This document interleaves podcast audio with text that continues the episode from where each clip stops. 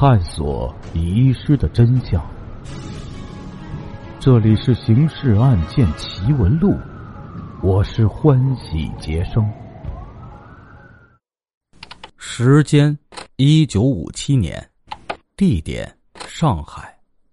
案件进程：瓦洛加可能平时经常参加体育锻炼，行动不但敏捷，而且轻巧。他被数名警察追捕的情况下，从二楼顺着水管子攀下来，又翻越花园里的那道围墙，居然没闹出什么动静，以至于当时在厨房里忙家务的刘老太太竟没发觉。但是段小玲看到了，小姑娘机灵啊，立刻啊去把客厅大门给关上了。然后呢，刘老太太才知道有个外国人闯进自家院子来了，祖孙俩贴着窗子往外张望。就见到这外国人奔逃到前院门口，打开院门，冲了出去。接下来继续为您解密《刑事案件奇闻录》第五十号档案——苏联专家诈骗案第七集。这是刘老太和外孙女所见的一幕。那么，瓦洛加逃出前院后，又是怎么离开现场的呢？这个调查起来就比较复杂了。这栋花园洋房的选址很不错，属于闹中取静，地段是上海滩著名的热闹区域静安寺，却又不直接对着南京西路，而是一条小马路。这条小马路只有三十来米长，连地图上也是没有标出的。小马路是条断头路，只有一个出口。顺着小马路往北行到尽头，就是南京西路了。这条小马路上不通公交车，没有商店，也没有弄堂。平时除了偶尔经过的路人，是没有人走的。所以，专案组要想了解瓦洛家逃出洋房后的去向，只有到南京西路上去寻找了。但此时已是晚上十点多钟，那个年代的这个时段。南京西路上，除了偶尔开过的车辆外，已经没有能够向侦查员提供情况的目击者了。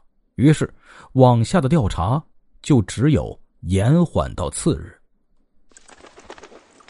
次日，专案组再次出动前往调查，六个侦查员是两人一组，分头进行查访的，分别找了小马路口附近的一些商店的营业员，在人行道上摆小摊头呢。那时呢是没有城管干涉的呀，工商部门也不管这些摆摊的摊贩。线索最后是被侦查员季海群、张宝山两人找到的。他们从一个卖桂花白糖赤豆粥的老年摊贩那里打听到，昨天下午将近四点，他卖完了粥，挑着空担子往家的方向走。经过那条小马路时呢，冷不防从里面窜出一个人高马大的金发洋人，差点撞上他的担子。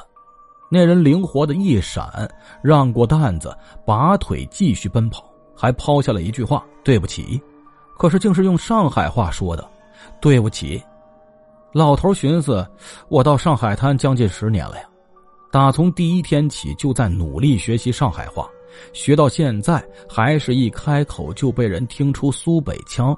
这个外国人能够说这样标准的上海话，他是怎么学的呀？侦查员继续打听，他去了哪里呀？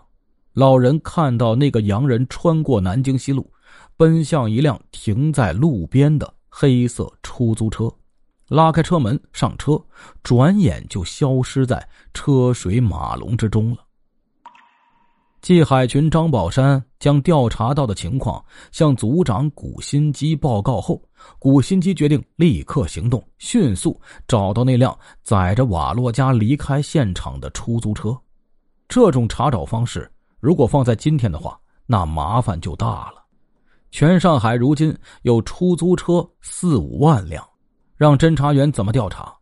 但在上世纪五十年代，这种查找方式是可行的。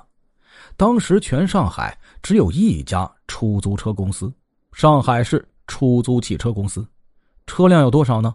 只有一百八十五辆。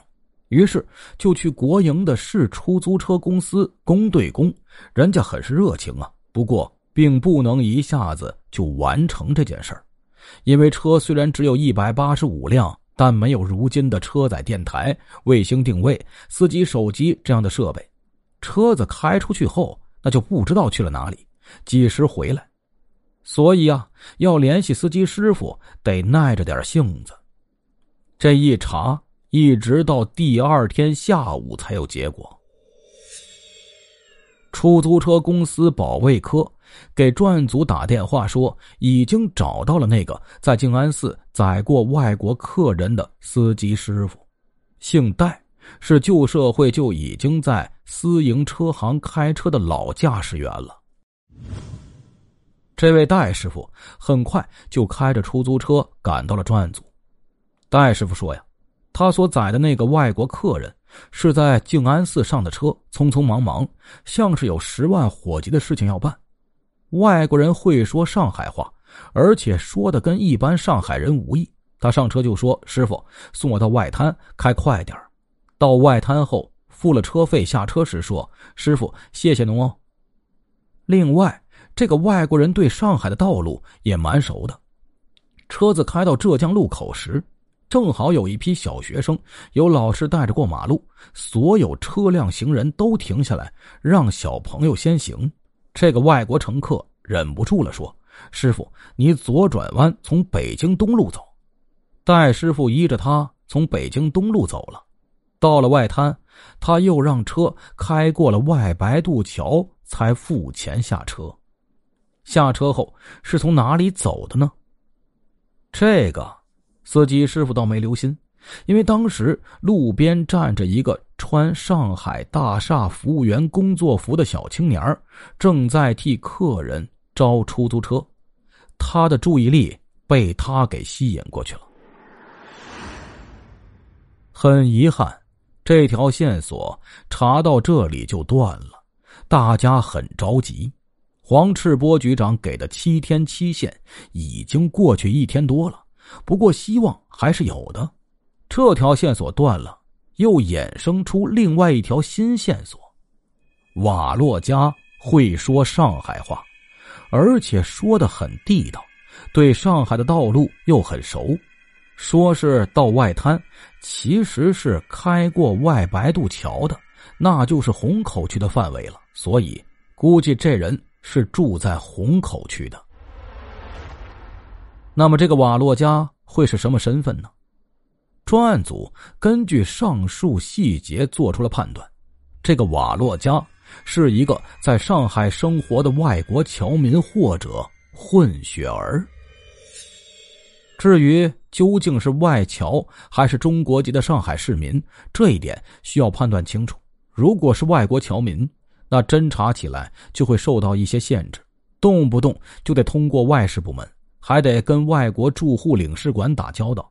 如果是中国籍的混血儿，那查起来就方便多了，甚至比查找土生土长的上海人还方便。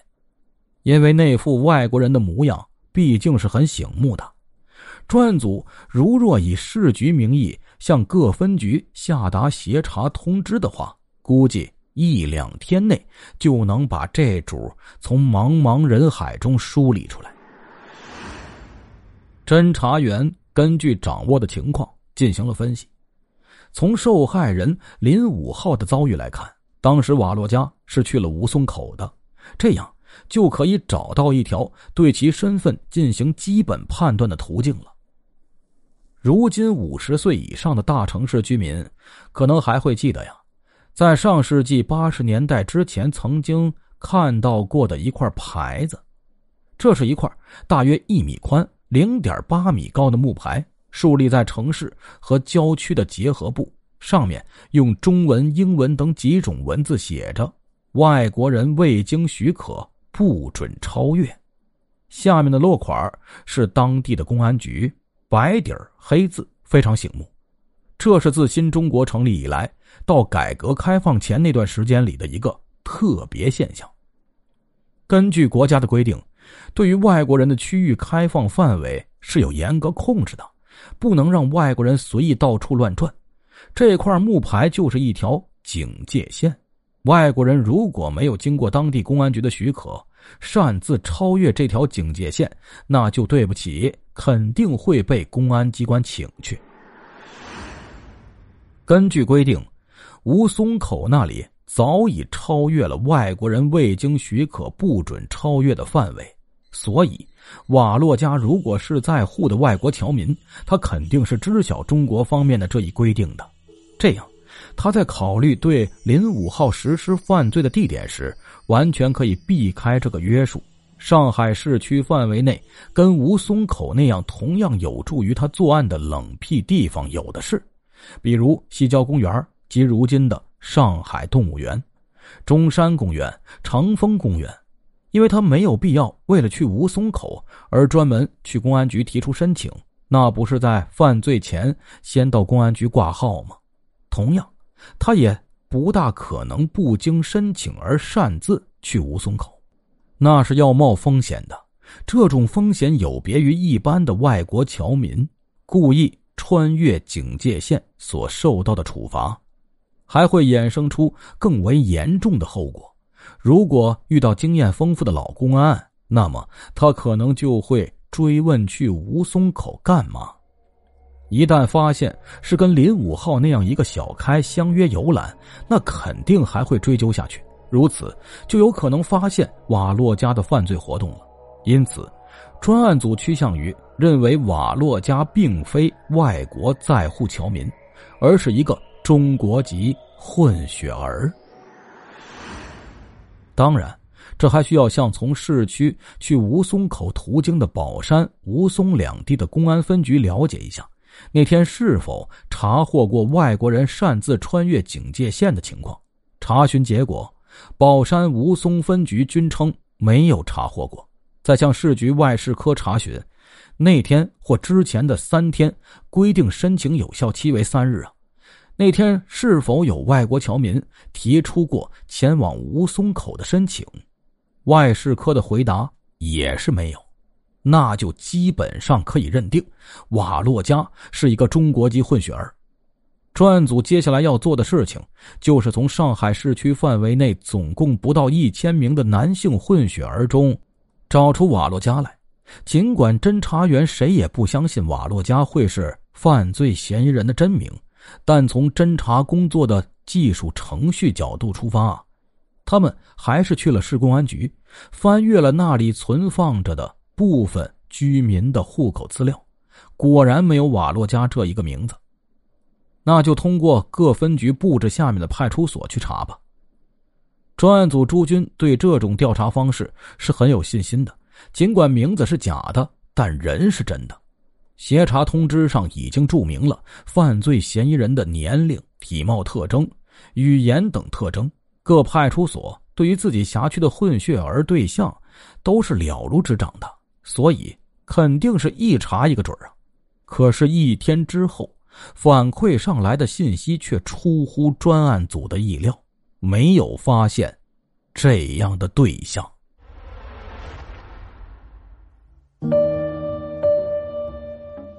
各位听众朋友，这一集的故事我们就播讲到这里了。希望您能伸出您的发财的小手，为杰生的节目呢点点赞。一键三连，订阅、转发、点赞，并且呢，要写一个评论。在这之后呢，杰生会在每个月不定时的呀，在优秀的评论里边啊，抽出一位听众来，送您一张喜马拉雅 VIP 的月卡送给您。还有呢，呃，如果各位听众希望能听到什么样的案子，有什么样的素材，也可以呢，在评论区里写给我。